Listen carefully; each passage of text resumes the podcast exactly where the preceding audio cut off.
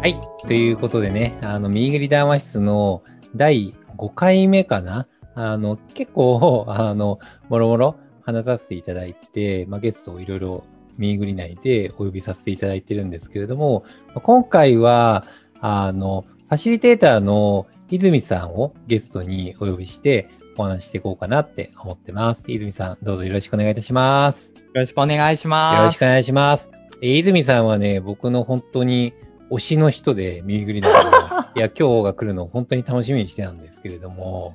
あの、あの、そうですね。み、ミミクリデザインとどんぐりが合併して生まれたのはミミグリなんですけど、まあ、ミミクリデザインの時代からご存知のいらっしゃる方は、泉さん多分ご存知いらっしゃる方いるのかなって思うんですけれども、ちょっとあの、泉さんの自己紹介と、まあ、どんなキャリアをって、で、今何やってる人なのかっていうのをちょっとご紹介お願いしてもよろしいでしょうか？はい。ありがとうございます。いや、はい僕もね、すごいこはいのミミクリ談話室出たかったんですよね、めちゃめちゃ。あ、本当ですか？はい。あの、いつもみ、はい。み、みなべさんと、あの、安西さんがね、カルティベースラジオでわちゃわちゃやってるじゃないですか。うん。やってる。だからねわちゃわちゃやってる毎週。わちゃわちゃやってる。はい。だから、みなべさんともわちゃわちゃやりたいなと思ってたので。もうどんどんやりましょう。はい。いや、だってすでに、あの、これ、あの、飲み会をすでにな、1時間以上やった後のこれじゃないですか。そうですね。そう、飲み会の間に撮っているっていう、ちょっと、あれな感じなんですけれども、ちょっと出来上がっちゃってる感じですね、二人とも。テンション高いかもしれないです。はい。はい。ありがとうございます。じゃあちょっとあのーまあ、自己紹介していきたいんですけども、はいえー改めまして、あの、泉博之と申します。で、えっ、と、今はですね、あの、株式会社右耳ぐりの中で、あの、二つのチームを、あの、兼務してまして、で、一つの方は、あの、まあ、クライアントさんの、えー課題解決とか価値創造を、えーお手伝いするコンサルティングの、えーチームの方に所属をしています。で、特にまあ僕がもともとそのファシリテーションとか、あのワークショップがバックグラウンドとしてあるので、なのでそういうこうワークショップデザインとか、こう場のファシリテーションということを通して、あの、クライアントさんに伴走させていただくっていう、えーそういうチームに今所属をしているっていうのが一つと、はい。はいあの、ちょっと補足していいですか？あのあ、いいですよ。い泉さん、あの、共同、僕と共同代表してる安西さんと関係性も長くって、ずっと一緒にやってるファシリテーターであることもあって、すごい勝負案件とか重たい案件のファシリテーションをしてることが多くって、この間も、あの、すごい、あの、すごい、すごいぼやかすけど、某大企業のエグゼクティブのチームのファシリテーションとかもやってて、うおー、そんな仕事やってるんだ、すごい、あの、びっくりしたんですけれども、なんか、はい、そんなエースファシリテーターが泉さんですね。いやいやいやいや、本当ありがとうございます。あのー多分、結構安西さんとはもう歴が長くて、多分な、うん。8年とか9年とかになるのかな。長いですね。あの大学生のはい、大学生の頃からの仲なんですけど、もう結構本当、あの、僕にとっての師匠みたいな感じで、かなり鍛えていただいて、だから、あの、今、皆さんが言っていただいたように、結構その大企業の、あの、経営幹部の皆さんと、こう、対話したり、議論したりっていう、なんかそこができるようになったっていうのも、結構感慨深いというか、うん、はい。全然そんな、うん、あの、最初そんな感じじゃなかったので。すごいっすよね。僕、テック系のお仕事とかさせていただいていて、エグゼクティブのお仕事とかカウンターでさせていただいてますけど、でもなんかこう、に、日本を代表する、すごい超有名な企業の、なんかすごいシニアな方たちがずらーって並んでる中でファシリテーションは、ちょっと僕も胃が痛くなっちゃって辛いなって思うけど、本当に泉さんすごいなっていつも思ってます。いやいやいやいや、でも、もう僕もめちゃめちゃ胃が痛くて、前日本当胃薬飲むレベルで、あの、であのメンツならそれそうなりますね。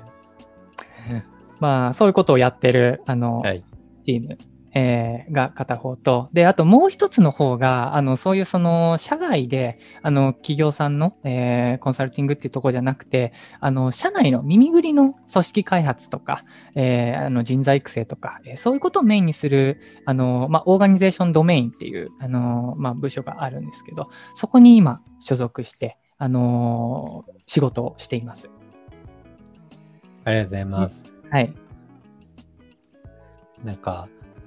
社内で、社社外でそういうファシリテーションをするのと、うん社内でもファシリテーションをしながら、まあ、組織開発をしていくっていうのを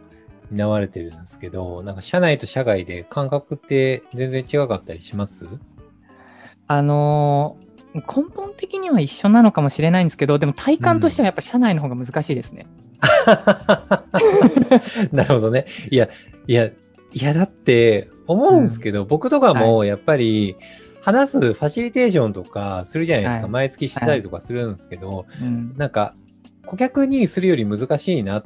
て思うのがあって、うん。まあ、それってあの内部のアカウンタビリティの話もあるけれども、でも、うん。やっぱりみんなプロじゃないですか。はいはいはいはい。そういうファシリテーションをしてるプロだったりとか、コンサルティングしてるプロがあるから、結構、クロート目線ですごい見てうん。フィードバックしてくるから、すごい難しいなっていつも思いますね。うんいや、本当に確かにね、内部に熟達者が多いので、なんで僕、ファシリテーション歴としては10年ぐらいなんですけど、僕よりも長いメンバーとかもいますし、うん。し、やっぱりなん、なんていうんですかね、この他社さんの、あの、経営層の方々とか社長さんとお話しするのと、それこそもう直の上司のみなべさんとか、安西さんと話しながら、えーこう、やりつつ、うんその、今、メンバーともお話をしつつ、そこの、こう、間を取り持っていってファシリテーションするみたいな方が、僕、うん当事者だから、僕も。ちょっとね、その難しさはね、あるかなと思います、ね。はい。それわかりますね。あの、僕もコンサルティングするときに、やっぱり、あの、他者のことだと好き勝手言えるんですよね。正論が言えるんですよ。はいなんだけど、内部のことだと、正論言った時に、やっぱりその後に何かをやるだったりとか、やりきるとか、いろんなものが生まれたりするじゃないですか。うんうんだから、やっぱりちょっと感覚は違いますよね。内部と外部っていう観点だと。うん。うん、すごいわかる。まあでも、その分面白いですけどね、やっぱり。うん。なんか、他社さんの場合は、やっぱ基本その案件自体が、えっと、単発のものもあれば、中長期のものもあると思うんですけど、でも個人的に、あの、企業のあの組織開発、その理念創造とか理念浸透とか、あの人材育成とか、こうん。うやってきたんですけど、まあ、そんなこう、数年間伴走して、本当に自分も当事者としてがっつり入ってて、あの、そんな経験なかったので、うん。なので、こう、やっぱり自分自身が当事者として、そこにこう関わっていく経験っていうのが、やっぱりうん。僕は必要だなって思ったし、あとはやっぱりなんかその、ん一番インパクトがあるところってどこだろうって思った時に、なんか僕単体が企業さんのコンサルティングをしていくっていうよりは、そういうことがこうできる人たちがやっぱいっぱいいるから、中に。うん。うん。その人たちが気持ちよく働けて、かつその、ポテンシャルを伸ばしていけるような、そういう土壌を内部で整えるっていうことの方が多分インパクト強いんじゃないかなって思って、はい。結構興味は今そっちにすごいありますね。なるほどね。あの、アジェンダ的には、先に、あの、泉さんのキャリア的なところとかを話そうと思ってたんですけど、ちょっと僕の衝動的に今、泉さんのそのポテンシャルいかに活かそうみたいな話になったから、ちょっとそれを掘り下げたいなって気持ちが生まれたんですけど。早くもアジェンダブレイクが。ダメね。あのね、いいことなのかよくわ、い悪いことなのかよくわかんないんですけど、いや僕もコンサルなんでアジェンダしっかりしたいなっていつも思うんですけど、なんかアジェンダブレイク文化みたいなのがあって、はいはいはい。なんかこう衝動の目とかが生まれたりとか、あ、これすごい実はいい問いなんじゃないか。今アジェンダ用意してるものよりもってなった時に、それをついね、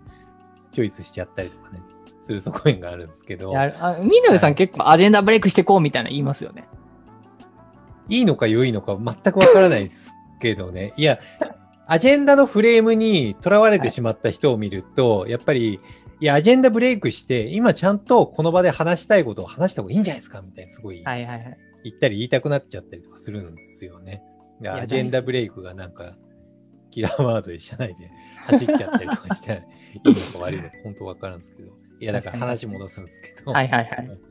い泉さん的に、はいなんか、結構、あの、花のある案件とか、面白みのある案件、やってらっしゃるなって思うんですよね。なんか、ファシリテーターだったら、これやりたいなって思うような、なんか実績とかあるんだよなって思いつつ、でもまあ、それを極めるっていう側面もありつつ、でも内部で、なんかそこを、なんかそういうのができる人が他にもいらっしゃる中で、なんかポテンシャルをいかに発揮させていきたいなとか、なんかそういうふうに、今興味の持ってることとか、うん。なんか衝動が湧いてることを掘り下げたいなって思ってるんですけど。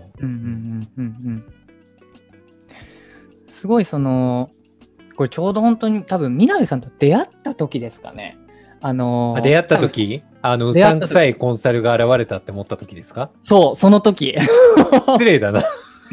マジで僕最初、うん。南さん、なんだろう、うん顔笑ってんだけど、目笑ってねえんだよな、この人、と思って。あのね、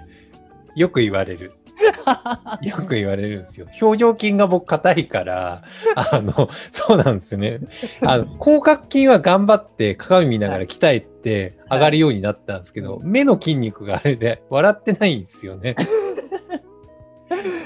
そう、その、多分最初は、あの、どんぐりのオフィスで多分ピザパーティーやった時ですかね。はいはいあの、勉強会っていう形で。はいはいで、その時に、あの、みなべさんと、あの、はいお話しさせてもらって、はい。で、まあ最初ちょっとうさんくさいなと思いつつ、で、いろいろおお話し話したいって思ってたんで。あの時相談してたよね、あなた。いや、すごい、そう これどうしたんですかって、あ、困ってんだなって、俺相談に乗ったけど、あなたうさんくさいと思ってたんだ。いやいやいやいや、いや、あのね、あの、ちょっとだけね、はい。ちょっとだけ、あの、基本はすごい、あの、あ、やっぱすごい誠実な方だなと思ってましたよ。今、もう何言ってもなんかフォローにしか聞こえないよね。いやいやいやいやいや、まあまあでも、はい。まあ あ事実、いや、コンサルティングで、はい。い、や、宮部さん結構、なんていうんですね、こう、言うことに切れ味があったりとか、すごいやっぱはい。ロジックだってるし、ちょっとなんかこう、あのーか神ポジションになりがちじゃないですか。はいはいはい。だからね、なんかそういう、少しそういうなんかオーラというか、なんかこの人は、あの、信用できるんだろうかっていう、ちょっとね、はいまだ知らないから、全然。ファース一番トコンタクト最初のね、ピザ会の時ね。あの、一応、あの、視聴者の方に補足説明すると、あの、そう、話が進んじゃってるから、そう、ミミクリデザインとどんぐりが合併して生まれたのはミミグリなんですけど、その手前で、僕、あの、どんぐり時代に組織コンサルしてた時に、ミミクリデザインのコンサルにジョインして、あの、1年オーバー、組織コンサルしてたんですね。まあ、事業とかも見てたんですけど、で、その手前の時の、なんか交流飲み会とかみたいのしたことがあって、その時の話ですね。そうですね、ありがとうございます。はい。その、交流飲み会の時に、多分僕、まだに、その時27か8だったかなと思って、うんまだ30になってなくて、で、すごいその時はまだ案件が楽しくて、はいはいはい。あのーこう、で、あとはマネジメントっていうよりも、うん。自分でいい案件を作れるようにすごいなりたいって思ってるって話をして、うん。でも南さんが多分それももしかしたら数年するとその欲なくなるかもよみたいな。そんなこと俺言いました。言いました言いまし言たったんだ。はい。そなるほどね。のうん。自分がプレイヤーとして何か作っていくっていうよりはそういうことをやってるメンバーがいて楽しそうにしてるのが多分楽しくなるかもよって言われてその時はあんまり体感なかったんですけどはい。すごいね今わかるんですよねそこ、はいはい。あ、なるほどね。うん。なんか、やっぱりこう、多分一定自分自身がトライアンドエラーしたいことを、まあ、やれてきたっていうのも多分あると思うんですよ。全体としてはいはいはい。で、す、すごい、すごい実績、すごいお仕事されてますからね。いやいやいやいや、いやでも、もう全然まだ立ち入ってない領域とか、あのートレーニングしないといけないことはまだまだ、その自分がプレイヤーとしてやるときももちろんいっぱいあるんですけど、うんでもなんか、あの、一種自分のこう、えっ、と、一定そこをこうやる、やる楽しみよりも、なんかやっぱり、なんか多分僕場を作る方がすごい好きで、はいはいはい。そのでその場場の中で、えっと、他の人たちがこうのびのびやってたりとかこう自分のこう内的動機とか衝動を生かしてあのすごいいい案件にチャレンジしていく。で、それがなんか中でいろいろコラボレーションが起きてるとか、うん。なんかそういう状況が徐々に起こっていく様を見たり、そ、そこに関わっていくっていう方が多分結構好きなんですよね。はいはいはいはい。その辺は多分ちょっと変化してきたところはありますね。ああ。どれくらい前ですかね ?27 歳、3年くらい前ですか？そうですね。多分はい27、あの、あミンペさんと会ったのでもう28かな ?8、はい。2年ぐらい2前年くらい前か。はい。ああ。2年ですごい、なんか、精神的な熟達というか、心境の変化みたいなのすごいあったんですね。たのかもしれないですね。結構やっぱり2000でも18、19とかは結構100本ノック的な感じで、はい。100本ノック。あの、そうですね。なんですかね、量をこなせばいいわけじゃない。一歩一歩質が大事と言いつつ、うん。でも量大事みたいな話を、あの、ちょうど安西さんとしてた時期があって、そんな話してあんだ。いやいやそして、だ結構本当にそのありもののワークショップをたくさんやるっていうよりはもうゼロベースで場を作るっていうことを結構高速で回すみたいな期間がやっぱりあって、はいはいはい。なんかその中でい多分ちょっと変化はあったのかもしれないですね。うーん。安西さんが出てきた中で、安西さん、なんか今ってカルティベースで登壇したりとか、なんかそこのコンテンツメイキングとかしてたけど、当時すごいファシリテーションのフロントに立って結構大きい仕事とか普通にされてたりとかしたじゃないですか。はいだからなんか、それ、それを一緒にやってた泉さんの経験とか、なんか当時の感覚ってすごい貴重だなと思ってて、僕は安西さんと一緒にもう仕事した時って、彼がファシリテーションを前面に立ってやるってあんま体感したことないし、はい。彼のファシリテーションワークショップに参加したこともないんですよね。はいはいはい。だから、なんか、泉さんの当時の経験とか、なんか、安西さんとのなんか関係性ってすごいうん。師弟関係微笑ましいなと思ってて、うんうんなんかそこら辺の話を聞きたいって、すごいあー衝動が生まれたんですけど、はいはいはいはい。うん。多分あのーうん。まあ、安西さんがどういうふうに場を作ってたかっていう話に行く前に多分そもそもどんな感じで出会ったかみたいな話もちょっとしたいなと思ってて、はいはい。あのーまあ、さっきしたい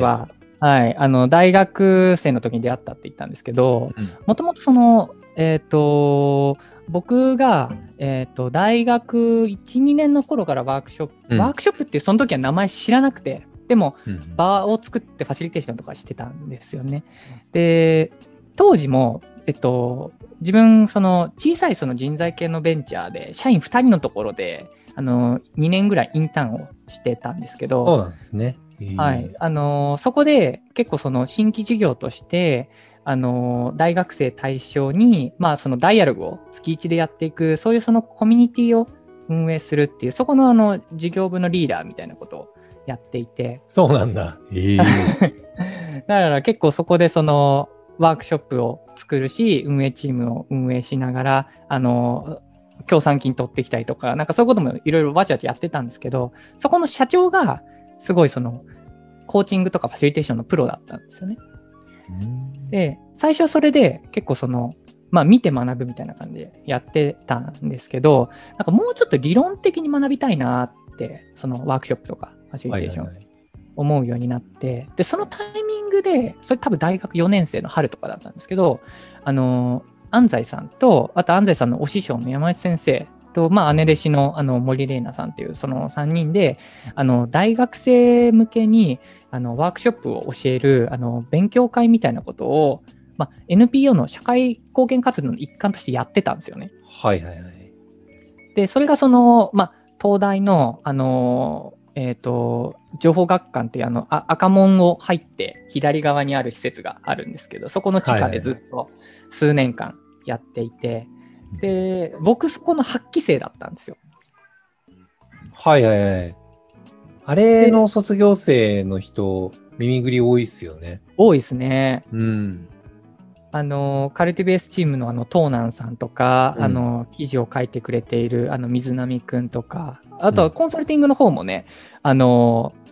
マネージャーやってる東又さんとか、あの、渡辺さんとか、はいはい。結構いますか。それの発揮性だったんですね。そうですね。で、でその時は全く安西祐樹っていう名前を知らなくて、で、それ半年間、勉強会半年間なんですけど、うんあの、半年間の中で、あ、今まで感覚でやってたんだけど、ワークショップってめちゃめちゃ奥深いんだなってことを学んだんですよ。うん。なんか、すごいその、こう、なんかみんなで付箋貼って戻しに書くだけの楽しいおやお遊びではなく、はい。ちゃんとその100年以上歴史があって、こう学びと創造のためのこう科学された手法であるっていう、でそれをこうデザインしていくためには何が必要なのかっていうところを結構すごい学んで、うんで、これは結構人生かける価値がある、あの、対象だなって思ったんですよ。えーワークショップ、ファシリテーション。運命的な出会いだったんですね。そうですね。結構運命変わってますね、あれで。はいはいはい。あの、話が脱線するので、掘り下げはしないんですけど、僕うんもともと看護大学に行ってたので、は なので看護師さんとかになる学校だったんですよ。そこは。あ、そう、そうか。か、はい看護師大学ではい、人材系でベンチャーをして、はいワークショップとかそういうのをしてて、はいフレッチに通っ、なるほどね。そうです。あのーだちょっとそこも紐解くと、んうんあの、いろいろあるんですけど、でも、多分ざっくり言うと、看護に行ったのも人に興味があったからで、はいはい。すごいそのひ人が生まれてから死ぬまでどういうプロセスをたどってそのプロセスでどういう学習と葛藤を経験して生きていくのかっていうことにすごく興味があったんですよね。でそことどうコミュニケーションを取って支援していくのかっていうのをあの座学とあとはその研修実習で現場で学べるっていうところですごいその看護師になりたかったというよりは看護学に興味がすごいあって看護学っていうのがあるんですね。はい。あの、ええい医学とか社会学とかと同じように看護学っていうのがあるんですよね。うわめっちゃ掘り下げて。看護学なんてあるんだって今思っちゃいましたもん。ありますよ。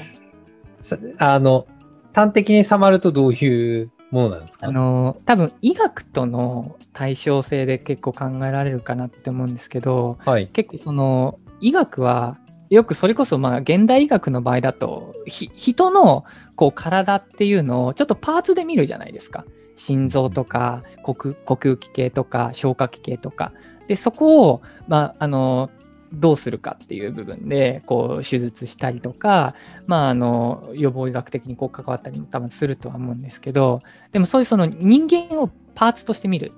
分あの部分としてでも、えっと、看護学は、えっと、人として見るんですよ。全体性をすごく重んじて、その人の生活とか人生っていうところをどうケアしていくのか。そこをすごいその考えて関わっていく。でそのためにどういう、えっと、手法があるのかとか、あのーすごい、そもそも人人間とは何なのかみたいなのを結構科学してるのが看護学なので、めちゃくちゃ深いっすね。いや、すごい、僕も入ってめっちゃ看護学面白いなと思ったんですよ。なんか、め、め、名称からすると、すごい、なんか、看護師さんのすごい、ハウ的な、いかにうん。なんかこう、看護される方が気持ちよく過ごせるのかみたいな感じ、イメージだったんですけど、もうちょい拡張して、その対象の方がどんな、まあ、人生を送られながら、うん。それが素晴らしいものになるのかっていうのを結構、追われている学問なんですね。そうですね。あの、もちろん、えっと、やってることは、あの、患者さんの何かその、えっと、病院でのケア、生活のケアとか、うん。あの、何かその、まあ、注射とかも打ったりするので、なんかそういう医療的なサポートだったり、そういうことかもしれないですけど、その裏、裏には、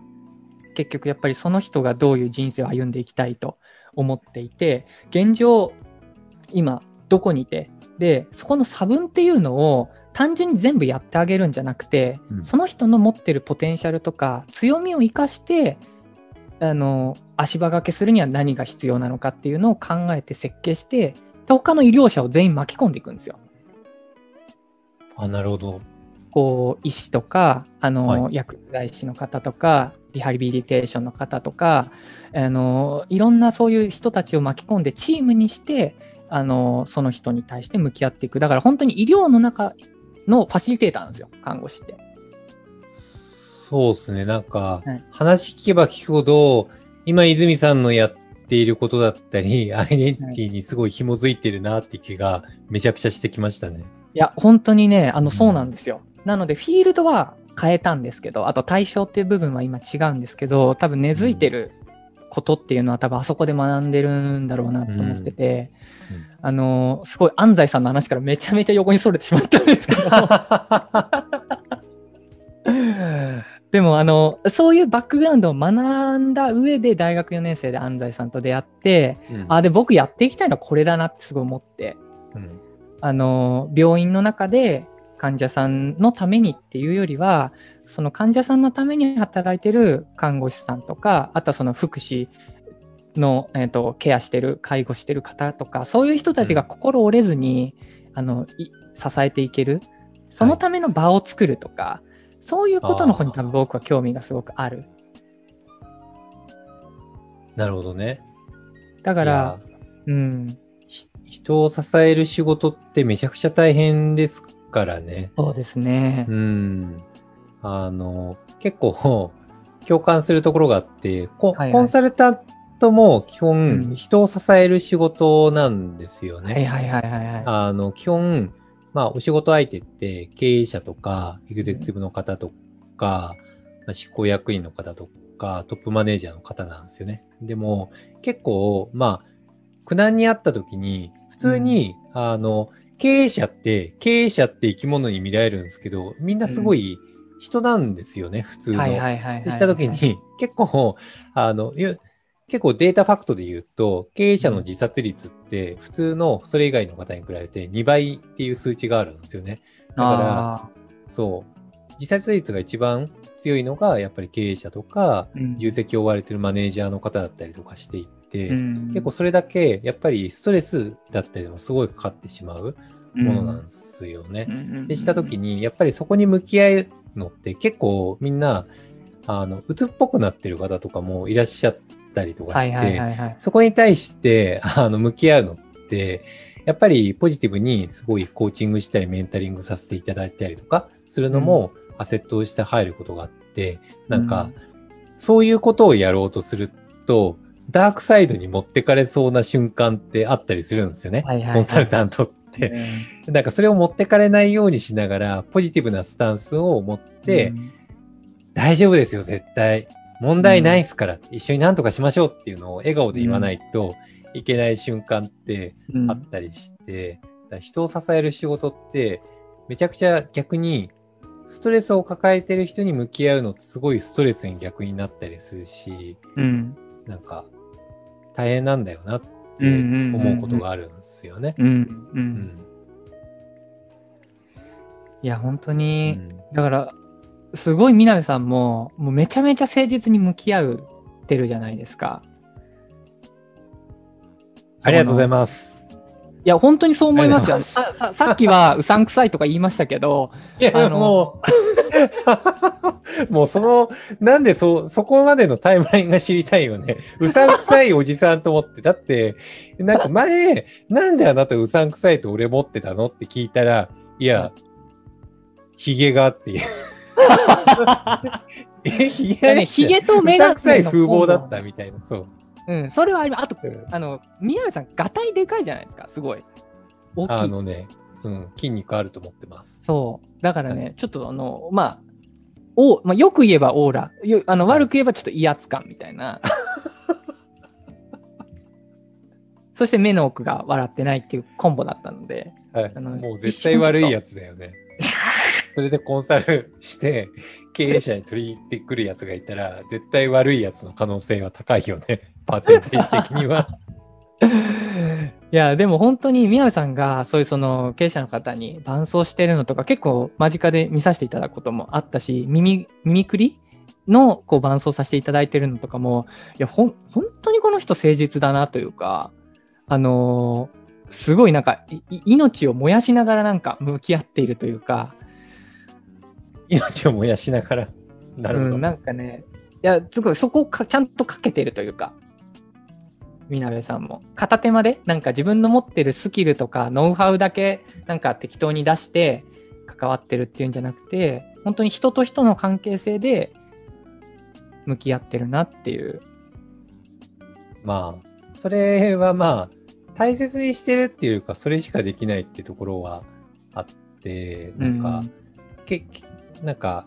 マネージャーとかって、マネージャーっていう生き物として見られがちじゃないですか。はいはいはいはい。マネージャーって肩書きがついてるだけで、なんか人間じゃないみたいな感じになって、なんか石投げつけても大丈夫みたいになりがちじゃないですはいはいはか。でもなんか、結構僕、基本人に対して、まあ役職とかじゃなくて、まあ、経営者も、